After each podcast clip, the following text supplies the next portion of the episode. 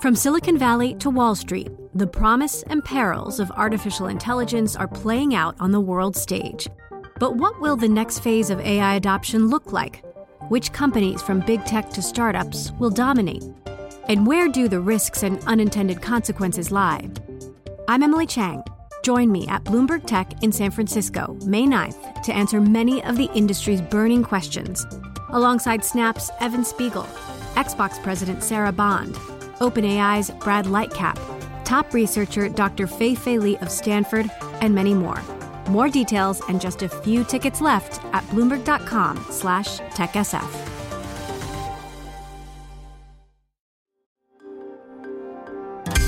Le entregamos todo lo que necesita saber para comenzar el día. Esto es Bloomberg Daybreak para los que escuchan en América Latina y el resto del mundo.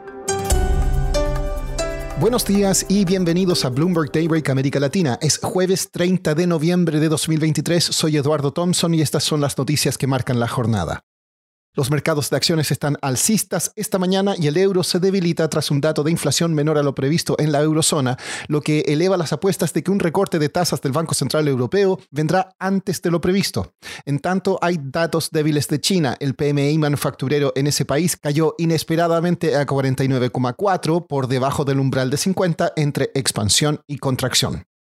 El cartel OPEP Más se reúne el jueves tras un retraso de una semana en su cumbre. El grupo busca resolver un estancamiento en las cuotas petroleras, en particular si Nigeria y Angola deberían aceptar menores objetivos de producción.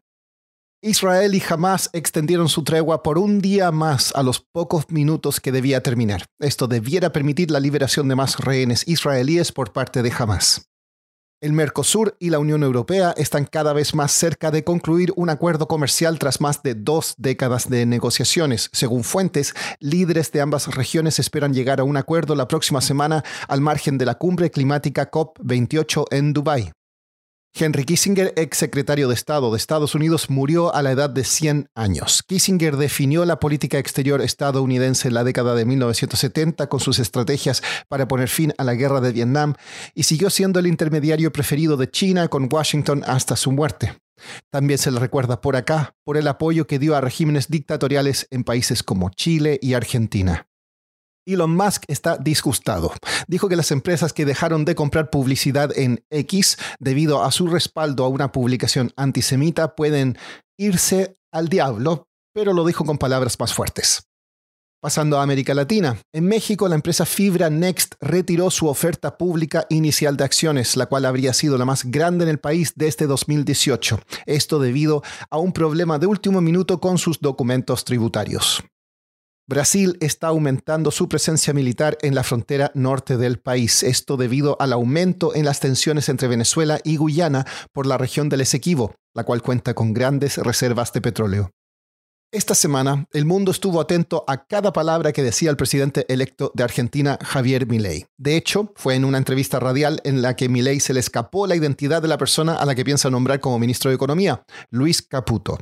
Hablé con Patrick Gillespie, jefe de la oficina de Bloomberg News en Buenos Aires, sobre quién es Caputo y el desafío que enfrenta. Luis Caputo era ministro y secretario de Finanzas en el gobierno de Mauricio Macri entre 2015 hasta 2018, pero tuvo una salida bastante disruptiva en el año 2018 eh, cuando era el jefe del Banco Central de Argentina porque tuvo tensiones con el staff del Fondo Monetario Internacional cuando ellos negociaron el acuerdo de ese año. Ahora, en los últimos años, eh, ha sido un consultor acá en Buenos Aires y es reconocido como uno de los expertos más respetados eh, en el sector de finanzas en Argentina. Caputo también trabajaba antes, hace varios años, eh, en el banco JP Morgan y también en Deutsche Bank.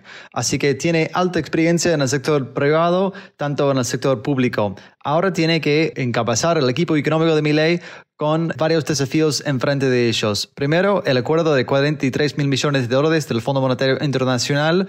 Eh, segundo, varios controles cambiarios, también congelamientos de precios, así que tiene que desarmar varios controles del gobierno actual y evitar una hiperinflación que, como dice Milei mismo, la hiper puede ser a la vuelta de la esquina. Patrick, ¿qué otras cosas ha dicho Milei tras su visita a Washington? ¿Hay más señales de sus planes económicos? En Washington, Eduardo, Milley tuvo una reunión con tres asesores del presidente Biden, Jake Sullivan, Brian Nichols y también Juan González, cerca de la Casa Blanca. Ellos dijeron que er-, era una reunión muy positiva con Milley y que van a seguir trabajando juntos. Milley no ha detallado tanto de, de, lo que pasó en esas reuniones, pero batizó que eran charlas muy productivas, que pudieran plantear el plan económico que él quiere llevar adelante, pero Milley todavía a nivel público no ha detallado exactamente cómo va a llegar a un superávit fiscal, cómo va a desarmar el cepo y cómo va a eventualmente eh, la economía si eso eh, queda como una prioridad suya, aunque Caputo, Luis Caputo, ha dicho en el pasado que la dolarización sería algo muy desafiante para la economía argentina. ¿Y sigue Milei siendo este personaje vistoso y conflictivo que vimos en la campaña presidencial o ha moderado sus mensajes? Estamos viendo otro Milei comparado al Milei que vimos antes de las, elecciones, Eduardo. Eh, hoy en día es mucho más moderado.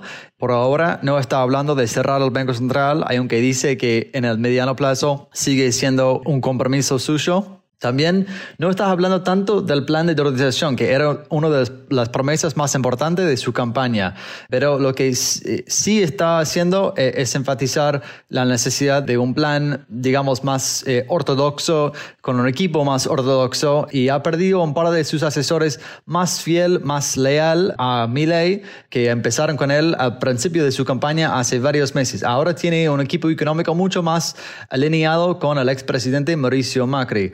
Así que hemos, eh, tanto en la política económica como en la política exterior, Milei está moderando su postura frente a Brasil, frente a China.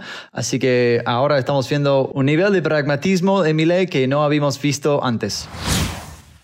Y para terminar, Zurich y Singapur ahora son las ciudades más caras del mundo para vivir este año. Según The Economist Intelligence Unit, Nueva York cayó al tercer lugar junto con Ginebra.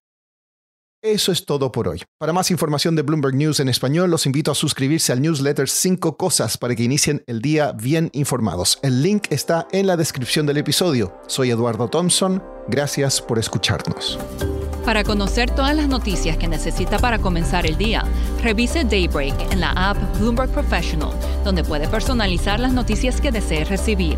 También puede suscribirse a la versión solo audio en Spotify, Apple Podcasts o la plataforma de su preferencia.